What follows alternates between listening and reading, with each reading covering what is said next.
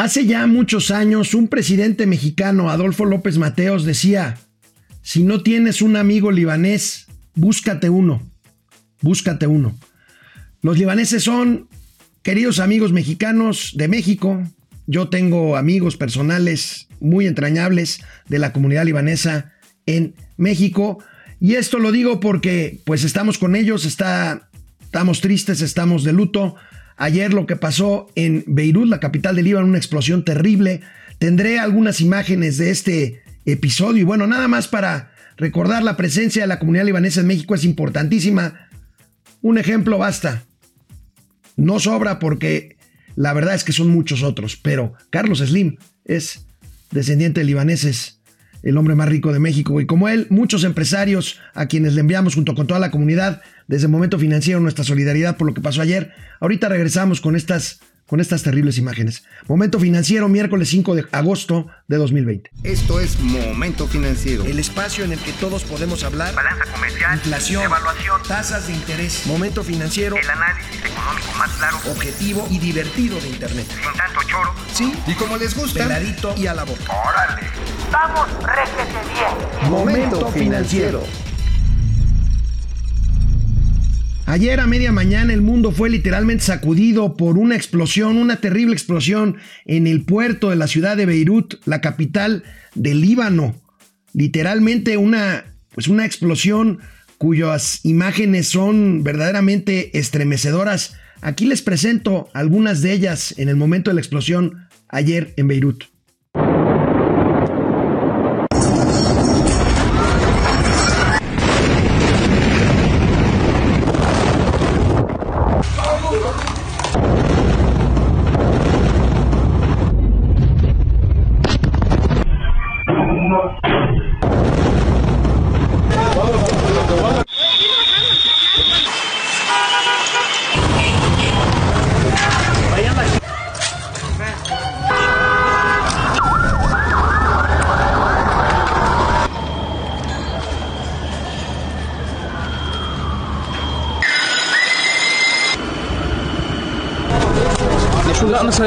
سيارتي طحت طربشت السياره و...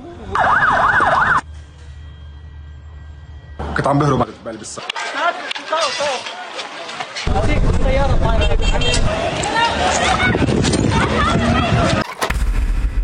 No hay todavía un número definido de muertos, se habla de diferentes números, la verdad es que será difícil contabilizarlo, pero son muchos, son miles, miles de heridos, además de 300 mil damnificados en un radio de 10 kilómetros que afectó esta terrible explosión. Para darnos idea de la magnitud de los daños de esta, de esta conflagración, veamos estas, estas imágenes Veamos estas imágenes en donde se ve la parte del puerto del Líbano. Fíjense lo que era y lo que es ahora después de pues segundos de esta de esta terrible explosión. Se, esperan pues saber más sobre las causas. Es una zona con frágil situación política y de paz. Está Hezbollah contra Israel. Israel ya se deslindó. Hezbollah no quiere echarle la culpa a Israel. No quiere tensar más la situación. Israel ya ofreció ayuda. Pero miren, aquí otro ejemplo de cómo este tipo de cosas puede irse pues a una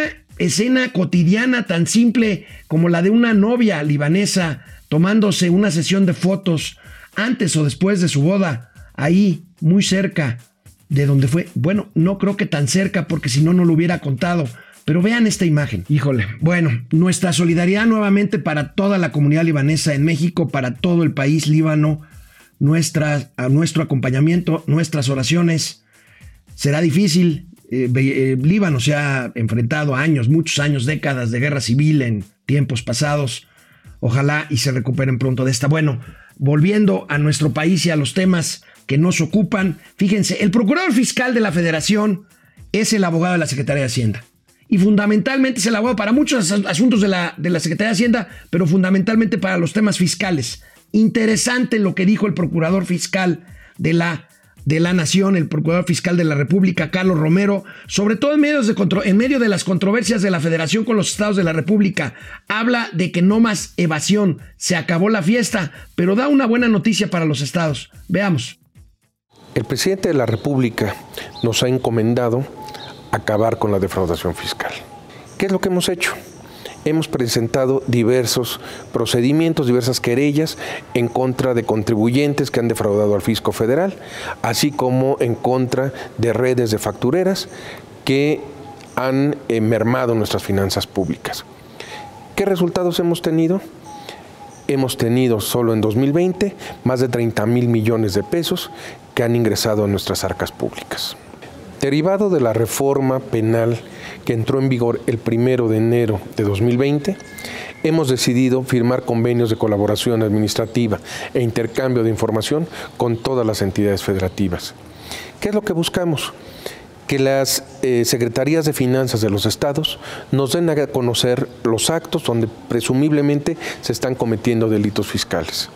Con eso, la Procuraduría Fiscal de la Federación presentará las querellas respectivas. Al final de cuentas, si existe algún acuerdo reparatorio en estos procedimientos penales, toda la cobranza que se realice será directamente entregada a los estados, porque son contribuciones 100% participables. El primer beneficio para las entidades federativas es que se van a fortalecer sus finanzas públicas. ¿Por qué? Porque toda la cobranza que se realice en estos procedimientos penales, mediante los acuerdos reparatorios que se firmen, será directamente encausada hacia las entidades federativas, porque son beneficios que ellos van a tener al ser ingresos participables. Segundo lugar, será elevar la percepción de riesgo que existe en cada estado. Esto es que en cada entidad federativa sepan que se acabó la fiesta, que ya no va a haber defraudación y que vamos a ir por todas las bandas criminales que están en cada uno de los estados. Y el tercer beneficio es para los ciudadanos, que todo dinero que se defrauda en las entidades federativas va a poder ser destinado a las entidades federativas. Duro el procurador fiscal de la federación, Carlos Romero, la noticia es que va a devolver ese dinero directamente a los estados. Bueno, pues esto a lo mejor trata de, eh, distensionar la relación entre la federación y los estados. Pero bueno, regresamos después de una pausa aquí a Momento Financiero, Economía, Negocio y Finanzas. El día de hoy el INEGI, el Instituto Nacional de Energía, Geografía y Estadística, presentó los resultados de su encuesta, de su encuesta de ocupación y empleo que está en medio de la pandemia se hace vía telefónica. Veamos, veamos algunos datos de los más importantes de esta encuesta. Ahí tenemos, fíjense, regresaron en junio 5 millones 700 mil personas a trabajar, casi 6 millones regresaron al mercado laboral 4.8, bueno, no necesariamente regresaron a trabajar, 4.8 millones como personas ocupadas y 901 mil en condición de desocupación, o sea, que regresaron a la actividad, que salieron a la calle y que están buscando ingresos. Crece 3 millones y medio de ocupados con ingresos entre 1 y 2 salarios mínimos. Creció la informalidad en 3 millones de desocupados que se están dedicando a otras cosas por su cuenta. Disminuye a 3.4 millones la población subocupada aumenta tasa de desocupación 45%, 4.5, perdón, a mayo 5.5 a junio. Recordemos que aquí lamentablemente en México la mayor parte de la economía son eh, eh, economía informal, casi el 60%. Y bueno, pues ahí están los datos de la ocupación. Poco a poco se está volviendo, pues no a, la normalidad, eh, pero sí la gente ya está saliendo. Ya son más de cuatro meses de pandemia, marzo, abril, mayo, junio, julio. Y bueno, pues este ya la gente está saliendo si, tiene trabajo a trabajar y si no a buscar a buscar trabajo y bueno, pues la pandemia no cede. Vamos a ver qué pasa. Esperemos que el gobierno tome las medidas necesarias para que esto pueda salvarse, salvarse de la mejor manera. ¿Se acuerdan ustedes de las seguramente las promesas, muchas del presidente de la República, crecimiento, eh, combate a la corrupción, inseguridad, muchas no las ha cumplido, pero hay una, hay una que desde hace tiempo yo quería preguntar a ver qué pasaba con esto. ¿Se acuerda que dijo que iba a descentralizar las oficinas del gabinete legal y ampliado? La Secretaría de Educación Pública se iría a Puebla, eh, la Secretaría de Turismo a Chetumal, este, Nacional Financiera a Torreón, en fin, este tipo de cosas. Bueno, Ayer se lo preguntaron al presidente de la República y pues no tuvo más que reconocer que no se ha hecho nada. Claro, él lo dice de otra forma, pero vamos a ver. Eh, es algo pendiente que tenemos, es decir, no hemos podido cumplir con eso. Y también lo de la descentralización, que no se cancela, se va a cumplir, de que la eh, oficina de Fonatur eh, se venga a Nayarit. Es un compromiso también pendiente. Pues sí, es un pendiente. El presidente habló de que todas las dependencias se iban a ir a diferentes lugares de la República. Esto no ha ocurrido. Ya nada más falta que le echen la culpa a la pandemia. Yo creo que no tendría en este caso nada que ver. Se tuvo todo un año antes para hacer esto que no se ha, que no se ha hecho. Y bueno, pues ahí ahora lo, ahora lo recuperamos. Ahorita, de regreso de la pausa, ahorita vamos a leer algunos comentarios de ustedes. Vamos a hablar de un memorándum que consiguió Mauricio Flores Arellano eh, sobre eh, pues la visión, la visión de este gobierno, ya lo hemos platicado por aquí, sobre la eh, situación energética, sobre la reforma energética. Pero bueno, primero permítanme, permítanme revisar aquí a los amigos y amigas que se conectan. Gracias, gracias de verdad. Ramiro León Moreno, saludos Ramiro. Alejandro Méndez desde Querétaro Tocayo. Qué bonito Querétaro. Depredador Mercenario, ¿cómo estás, Depre? Ya no voy a decir agosto, sorpréndeme, no. No, no, no, no lo hagas. Ya ves lo que pasó ayer en Beirut. Saludos solidario a nuestros hermanos de Beirut. Gracias, Depredador. Víctor Manuel Sapien Piceno. Saludos, Víctor Manuel. José Almazán Mendiola. Buen día, amigos de Momento Financiero desde Tampico, Tamaulipas. Qué rico, la jaiba rellena. Ramiro León Moreno, ¿cómo va la rifa del no avión? Bueno, pues están circulando oficios por todos lados. Las dependencias, los jefes, los subdirectores, los directores están diciéndole a sus empleados, a los burócratas, que se caigan cadáveres. Están pidiéndole a los empleados que compren boletos, boletos para la rifa. Pues ¿por qué? Porque pues se ha vendido apenas una cuarta parte de lo que se comprometió. Y bueno, ya falta mes y medio para el sorteo. No sé ustedes, acá me dicen unas cosas feas por aquí por el chicharito. Francisco García, otro día más sin apellidarme Guadián, con eso de que son muchos y son privilegiados, ¿o será Godín? ¿O Guadiana? Ah, Guadiana, Guadiana. Bueno, yo pensé que estaba hablando de los Godines. A ver, ya me perdí por aquí. Eh, Alejandra Hernández, atenta a sus comentarios. Gracias, Mike White. Eh, saludos también al ausente Mauricio. Yo le digo a Mauricio, por supuesto, Pili Sanz. Con lo que pasó en Líbano, estoy ya convocando para darme, para, darle pamba china, china a mi marido por decir algo, sorpréndeme. Sí, Pili, dile la depre que no la muele, por favor. Ramiro León, ¿dónde anda Mauricio? Don Mauricio, fíjense que ahorita le mandé un abogado porque contra las leyes de, que nos rigen en materia de crédito y en materia de instituciones financieras, organizó una tanda en, su, en, su, en la cuadra de su casa.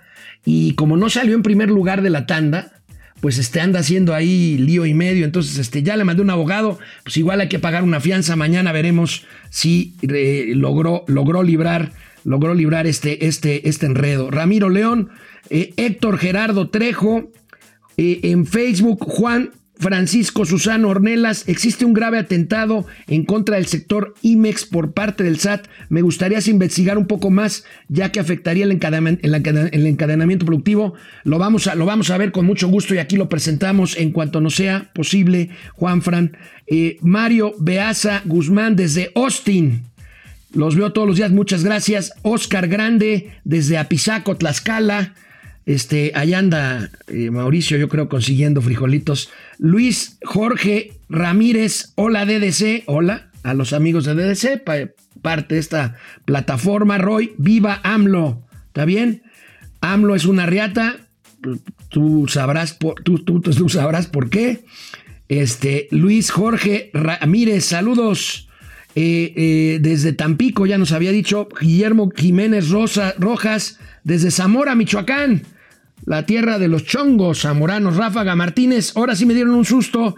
Recién abrí YouTube y me sale la parte de la explosión, qué fuerte. Pues mira, no es un tema económico, lo hacemos por el tema de la comunidad libanesa, que es económicamente importante y además muy entrañable. Y este, bueno, pues nuestra solidaridad de nuevo. Leti Velázquez, señor Obrador, sí, señor, señor presidente. Eh, Contreras, cuatro meses de pandemia. Mario Baeza, el que dice que AMLO es una riata sobra la I. Pues bueno, pues es que cada quien escribe riata como quiere, ¿no? Mr. Anderson, pues que deje ya sus pendientes porque se va a ir en el 2022 o antes. Bueno, quién sabe. Ahí no te entendí bien, Mr. Anderson. A ver si nos vuelves a escribir, por favor. Bueno, pues de regreso vamos a ver un memorándum que se mandó sobre la reforma energética. Puede haber otra reforma constitucional. Canal 76 de Easy, de lunes a viernes, 4 de la tarde y en Spotify, Momento Financiero. Antes de meterse en sus dios legales en los que anda eh, involucrado el día de hoy, mi amigo Mauricio Flores recibió ayer un memorándum.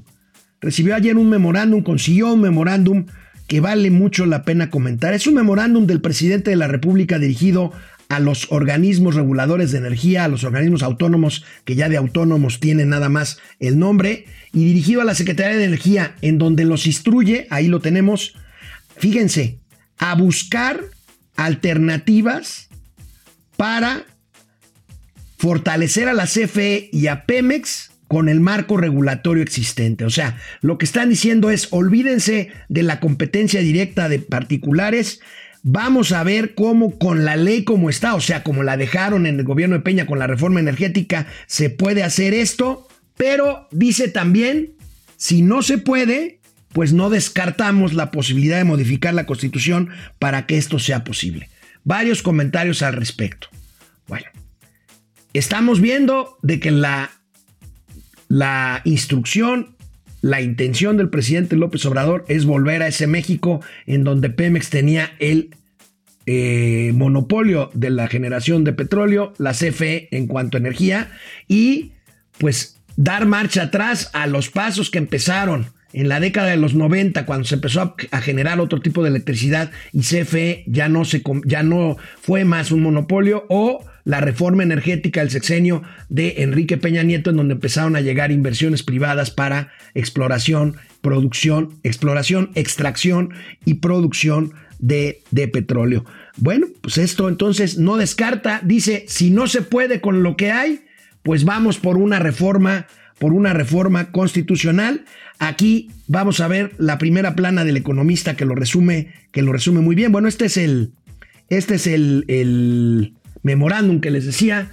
Y si vemos la primera plana del periódico Universal, ahí tenemos, fíjense, gobierno encamina al sector energético a una nueva reforma, busca reivindicar el dominio del Estado sobre los recursos naturales. Híjole.